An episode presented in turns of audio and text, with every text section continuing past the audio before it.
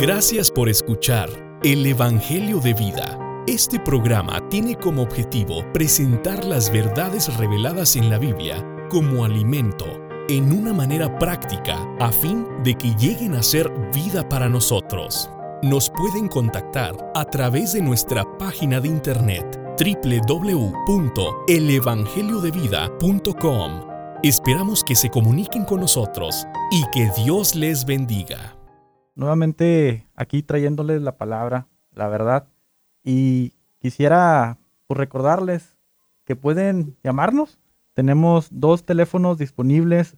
Si tienen alguna pregunta, algún comentario, nos pueden hablar con Ceci Aguirre al 915-245-5836 y con nuestro hermano Víctor Lascano, 915-314-9242.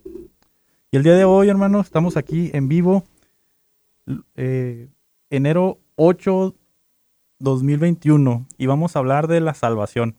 Sergio, buenos días. Sí, buenos días hermanos. Es un placer poder estar aquí con ustedes de nuevo, ah, compartiendo en cuanto a la palabra de vida. Y este tema, hermano Mario, es muy importante porque lo damos por hecho y creemos que es un tema muy simple, muy sencillo, muy común, pero no, es muy importante porque es el primer paso que tenemos para conocer a Dios, que es nuestra salvación aún yo he conocido hermanos que, tienen muchos años y no saben de qué son salvos o no saben por qué necesitábamos ser salvos, de qué necesitábamos ser salvos. Si la salvación creía que se perdía la salvación, la salvación no se pierde. Muchos creen que, que, que todos son hijos de Dios. Y no todos somos hijos de Dios, somos creación de Dios, somos criatura de Dios. Necesitamos de esta salvación para llegar a ser hijos de Dios y no, no, no sabían ni cómo, qué es, qué es lo que nos llevaba a ser salvos y cuál era el propósito de esta salvación y el beneficio y aún la, el premio de la salvación. Entonces, eh, aún fíjate, Mario, mi testimonio, yo me vine, a mí me invitaron a una reunión, empecé a reunirme y después pasó un año, Mario. A mí nadie me predicó el Evangelio, yo empecé a reunirme y me reunía, reunía en, las, en, en la asamblea, en la iglesia, y hasta un año que hablaron de, romanos, hablaron en cuanto a que de creer con el corazón para justicia y con la boca para salvación. Entonces llegó a mí como un, un, ah, balde de agua fría. Dije, yo no soy salvo. Dije, Señor, entonces en ese momento abrí mi ser a Él, recibí al Señor en mi corazón, lo confesé con mi boca. ¿Cuál fue tu experiencia, Mario, en cuanto a, recibir la salvación? Bueno, hermano, pues yo creo que cada uno de nosotros hemos tenido experiencias eh, diferentes eh, en cierta manera, pero al final de cuentas el Señor nos revela que, Él nos salvó. Así como tú dices, hay un momento donde comienza a haber claridad. En mi caso, hermano, te cuento, eh, yo fui salvo desde muy pequeño, tenía alrededor de 13 años. Sin embargo, no recuerdo bien qué sucedió. Simplemente tuve una experiencia de sentir a Dios dentro de mi ser, aceptar a, Cristo como mi Salvador. Pero no fue sino hasta mi edad adulta, por ahí de los 33 años, cuando comprendí qué es lo que había pasado. Cuando comprendí que el Hijo de Dios había entrado en mí, que yo al creer había recibido la vida eterna, había recibido la salvación por completo. Y eso fue una revelación eh, en un sentido paulatina. No fue eh, tanto en un instante, sino que fue creciendo, creciendo conforme iba yo conociendo más las escrituras. qué, interesante, hermano. Sí, cada uno de nosotros tenemos una experiencia diferente. Dios se acerca a nosotros de una manera específica y la que necesitamos. Y aún no es porque nosotros queramos. En Romanos 9, 16 dice que no es el que quiere el que puede, sino el que Dios ha tenido misericordia y el Señor tuvo misericordia de nosotros. Amén. Entonces vamos a, quiero trazar una palabra en cuanto a cómo es que, por qué el hombre necesita ser salvo. Bueno, tenemos que, la salvación es conforme al plan de Dios. El plan de Dios en la eternidad pasada tuvo un propósito según su beneplácito. Y su propósito consistía en obtener un grupo de personas, un hombre corporativo creado a su imagen y a su semejanza. Así que quería que ese hombre fuera lleno de su vida para que lo expresara y tuviera autoridad aquí en la tierra. Pero sin embargo, antes de que Dios lograra este propósito, Satanás, que sabemos es el enemigo de Dios, se introdujo para engañar y usurpar al hombre. inyectándole su propia vida y naturaleza pecaminosa. Y de esta manera el hombre cayó en una condición lamentable, con una naturaleza pecaminosa, la cual lo arruinó impidiéndole participar en el propósito de Dios.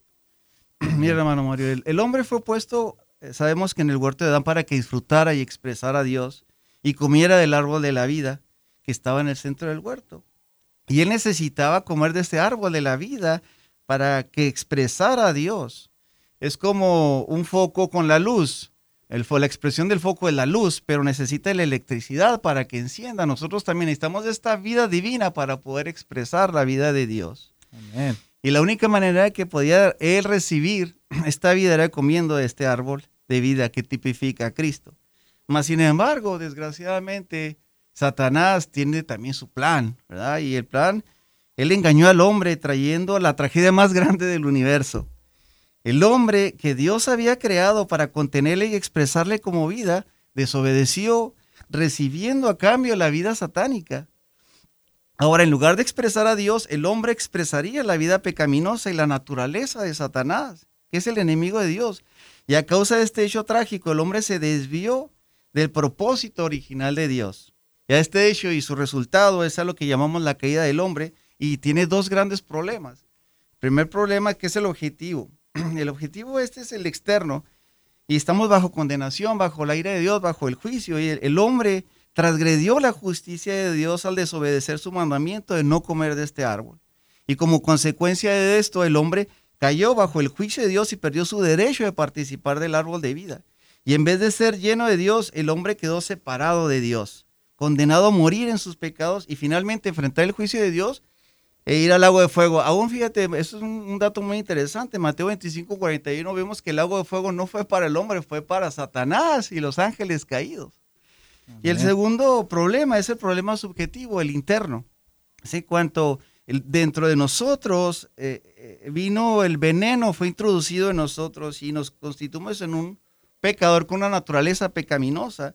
El hombre a quien Dios tanto amaba y a quien había creado para que fuera su único vaso de expresión se había arruinado completamente debido a este hecho pecaminoso. Y tristemente, nuestro espíritu, que era el, el espíritu, que el órgano que tenemos para contactar a Dios, fue amortecido. Nuestra alma quedó en ruinas y nuestra mente entenebrecida e incapaz de conocer a Dios. Aún nuestro cuerpo fue corrompido y la vida pecaminosa de Satanás está hoy en el cuerpo del hombre, llegando a ser, fíjate, llegamos a, llegando a ser hijo del diablo. Lo dice en Juan 8:14. Pero gracias al Señor que él vio que Dios tuvo la necesidad de que el hombre fuera salvo y Él nos eligió y predestinó a muchos de, los, de, de, nosotros para que fuéramos salvos y llegáramos a ser sus hijos.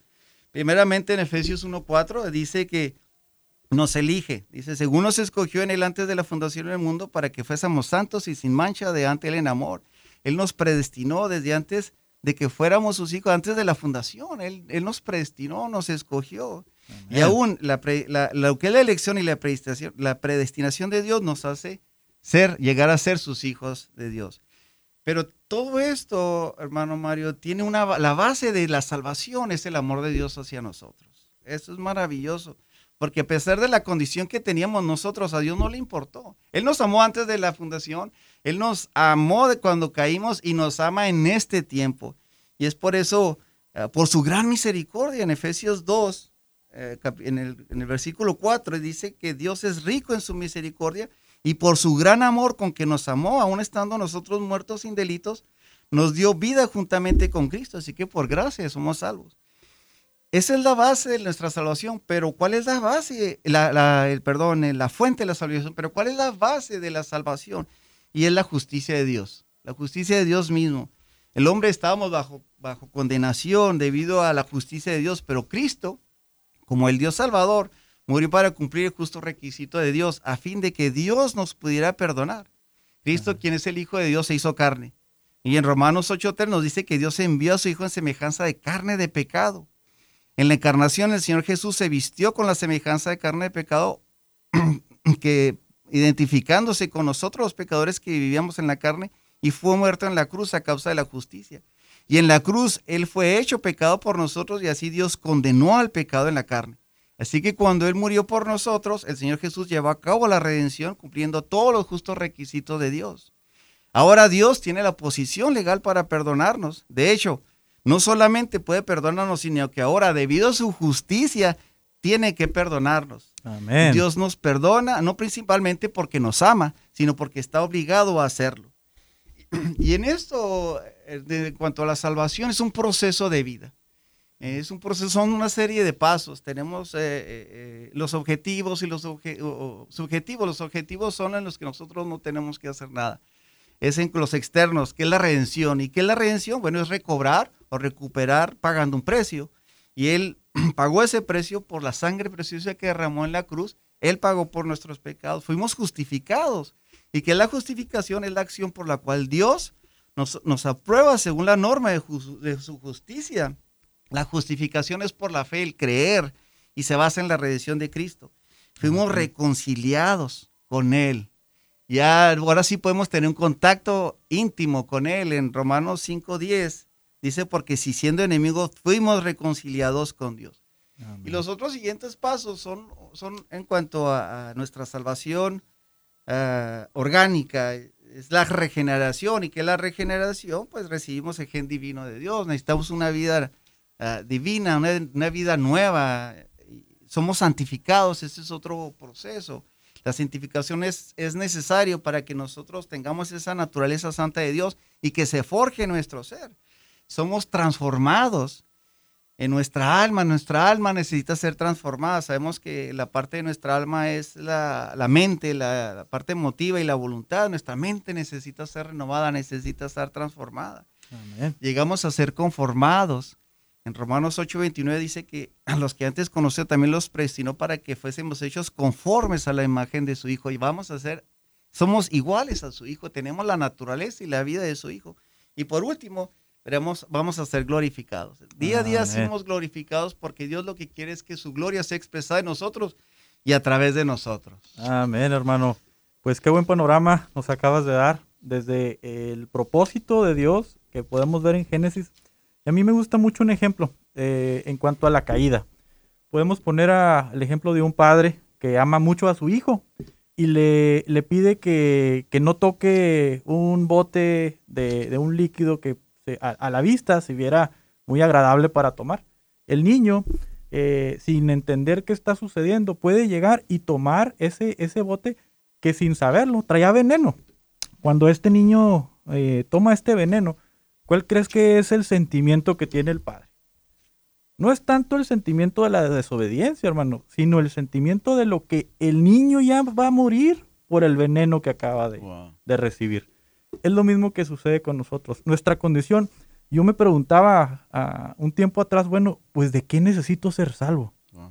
Eh, hasta que empecé a distinguir que mi condición era una condición caída. Yo necesitaba ser salvo de mi condición yo necesitaba ser salvo de la muerte y yo necesitaba recibir la vida divina. Es aquí cuando, ahorita que mencionas, que cuando recibimos al Señor, fue un hecho de creer por fe. Y este fue un don que recibimos de Dios. El hecho de creer, hermano, podemos verlo en Efesios 1.13. A mí me gusta mucho este versículo, que dice así. En él también vosotros, habiendo oído la palabra de la verdad, el evangelio de vuestra salvación, y en él habiendo creído, fuiste sellados con el Espíritu Santo de la promesa. Hermanos, si vemos bien aquí dice, en él habiendo creído. Es decir, hemos sido introducidos en él. Nuestra salvación nos hace parte de lo que él es. En otro, en otro sentido, su vida, que ahorita hablabas de ese árbol de la vida, vino a estar dentro de nosotros. Esta salvación, hermano, la podemos eh, entender de manera todavía más clara en Juan 1.12, cuando el Señor dijo, más a, más a todos los que le recibieron, a los que creen en su nombre, les dio potestad de ser hechos hijos de Dios. Esto es autoridad. A quienes le recibieron. Al momento de que creemos, hermano, la vida divina viene y se instala en nosotros. Llegamos a ser la familia de Dios. Dios llega a ser nuestro Padre. Y fuimos eh, eh, engendrados ya no de carne ni de sangre, sino de Dios, hermano. Hemos recibido los genes divinos. Amén. hermano. Sí, hermano. Bueno, pues solamente para recordarles también, nuevamente hermanos, eh, si pueden eh, contactarnos, tenemos también unas Biblias que vamos a estar obsequiando. Pueden hablarnos nuevamente a los teléfonos 915-245-5836 con nuestra hermana Ceci Aguirre y al 915-314-9242 con Víctor Lascano. Estas Biblias son el Nuevo Testamento versión recobro. Tienen unas notas de pie de página muy ricas, hermanos, donde pueden encontrar esta palabra que les estamos hoy uh, trayendo. Y, y, y, también si tienen preguntas, comentarios, aún si necesitan eh, un, un, tiempo para compartir, o aún si están buscando un tiempo para tener un estudio, no duden en llamarnos, hermanos. A ver, hermano, bueno, vamos ahora, venimos a la cuestión práctica. Ya vimos Amén. la parte doctrinal, pero ahora venimos a la cuestión práctica. ¿Cómo recibir la salvación y cómo podemos crecer en ella? Bueno, el libro, eh, la Biblia, sabemos que es un libro maravilloso que nos habla acerca de la salvación de Dios. También nos dice cómo podemos recibir esta salvación y crecer en ella hasta ser salvos por completo. Vamos a llamarle, Mario, la etapa inicial a la forma en que recibimos la salvación. Y esta ocurre cuando oímos la palabra por fe, de fe, la que nos estás diciendo tú creer, nos arrepentimos y creemos completamente. Y la etapa progresiva ya es una vez que hemos recibido esta vida, se refiere a nuestro avance en esta salvación. Experimentamos cierto progreso en, nuestra salvación a medida que vamos disfrutando lo que es el Señor y lo que nos ha provisto Él y cómo cooperamos con Él. En la, etapa inicial, vemos en Romanos 10, el versículo 8 al 15 y en el 17, dice, dice literalmente así, cerca de ti está la palabra en tu boca y en tu corazón. Esta es la palabra de la fe que proclamamos, que si confiesas con tu boca a Jesús como Señor y crees en tu corazón que Dios le levantó de los muertos, serás salvo. Porque con el corazón se cree para justicia y con la boca se confiesa para salvación. Pues la escritura dice, todo aquel que en él crea no será avergonzado, porque no hay distinción entre judío y griego, pues el mismo Señor es Jesús de todos y es rico para con todos los que le invocan, porque todo aquel que invoque el nombre del Señor será salvo. Amén. Solamente, hermano Mario, tengo que abrir mi corazón al Señor creer en Él como mi Salvador y confesar y, a, los huestes y potestades, a todo el universo que Jesucristo es mi Salvador. Aleluya. Y una vez que hemos recibido esta, esta, la salvación, otro paso, es el segundo paso. Para llegar a ser hijos de Dios necesitamos ser bautizados. A mí me costó mucho trabajo, me bauticé casi a los dos años, pero lo hice por obediencia. Y una vez yo no entendía como te sucedió a ti, Mario, hasta que fue bautizado, puede entender y disfrutar. Dije, oh, cómo me, arrepentía como no lo había hecho antes. Entonces, una vez que hemos recibido la salvación, lo que debemos de hacer es bautizarnos inmediatamente para poder llegar a ser completamente hijo de Dios. Y la etapa progresiva es nuestra salvación. La salvación no se pierde, sabemos. Y la salvación no es una vez y para siempre. Una vez ahora sí, ya soy salvo y ya puedo pecar. Acabo ya Dios me perdonó todos mis pecados. No, nuestra salvación debe ser diaria, debe ser fresca, continua. Y es la etapa progresiva donde todos los días confieso mis pecados, todo, leo, empiezo a leer la palabra, porque la palabra es el aliento de Dios y en donde, como te pasó a ti, empiezas a conocer cuál es el verdadero propósito de que soy salvo y cómo es de que Él se desea impartirse en mí, cómo quiere que yo viva su vida. Empiezo a invocar su nombre, orando sin cesar, eh, eh, en cualquier lado que estemos, no necesite que estemos orando, podemos estar alabando su nombre, Señor Jesús, Señor Jesús es una manera de, que la salvación sea fresca y, madure y crezca en nosotros. Debemos de orar, como te decía, aprender a orar. Y no nosotros, a veces no oramos porque creemos que no sabemos. No se preocupe, usted deje que el Espíritu gima en su oración. Usted solamente abra su corazón para que ore lo que el Espíritu quiere orar. Y por último, bueno, tenemos que reunirnos. Como hijos de Dios, decía al principio, es el hombre corporativo que quiere, quiere que todos nosotros seamos, somos un cuerpo y quiere que todos nos reunamos como la iglesia, el cuerpo de Cristo. Y esta salvación, Mario, esta salvación es, es segura y es verdad, es una verdad absoluta, hay una certeza y está en la palabra de Dios. Mira, es la certeza de la salvación es conforme a la palabra de Dios. En Juan 5:24 dice, el que oye mi palabra y cree el que me envió tiene vida eterna y no está sujeto a juicio, mas ha pasado de muerte a vida. En Juan 1, 12, 13 dice, más todos los que le recibieron, a los que creen en su nombre, les dio potestad de ser hechos hijos de Dios. Amén. Aún esta certeza es también conforme al, testimonio del Espíritu Santo. En, Ezequiel 36, 27 dice que cuando creemos en el Señor Jesús y lo recibimos como nuestro Salvador, Dios nos da su espíritu y lo imparte dentro de, dentro de nosotros. En Romanos 8, 16 dice que el espíritu mismo da juntamente testimonio con nuestro espíritu de que somos hijos de Dios. Y aún la certeza de nuestra salvación es también conforme a la experiencia que tenemos de vida.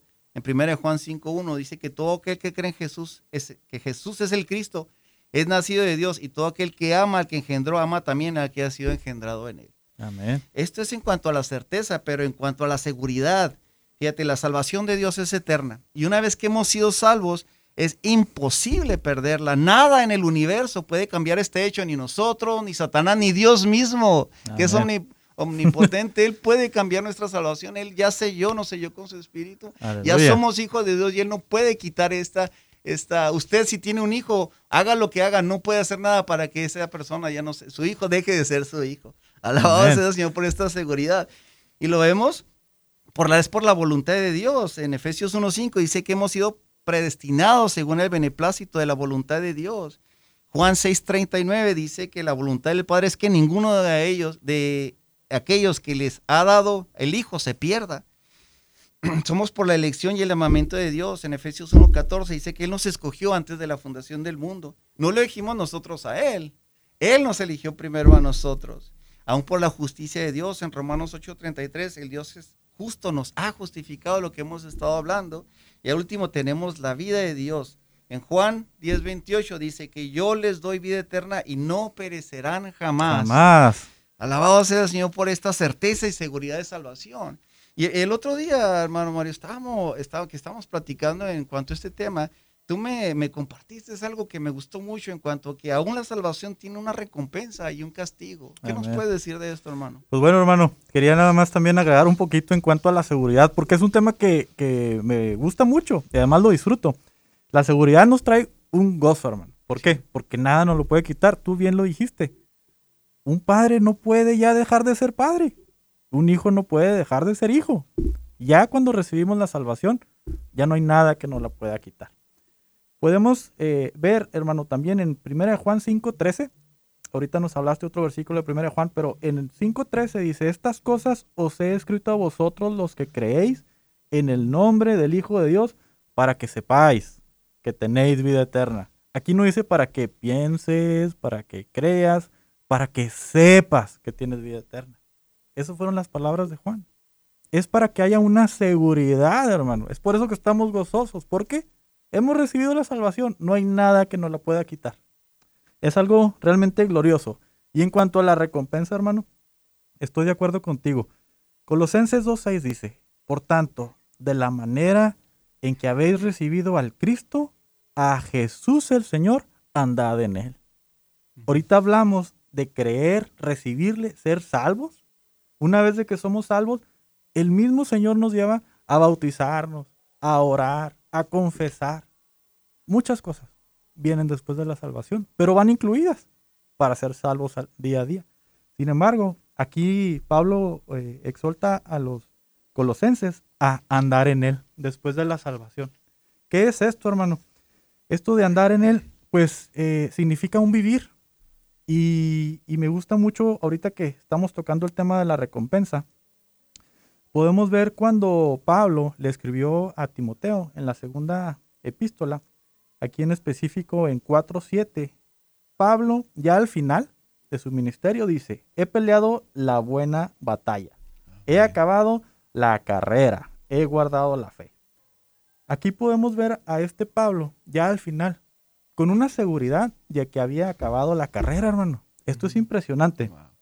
¿De cuál carrera se está refiriendo? Es su andar en Él, en Cristo. Es su vivir en Él.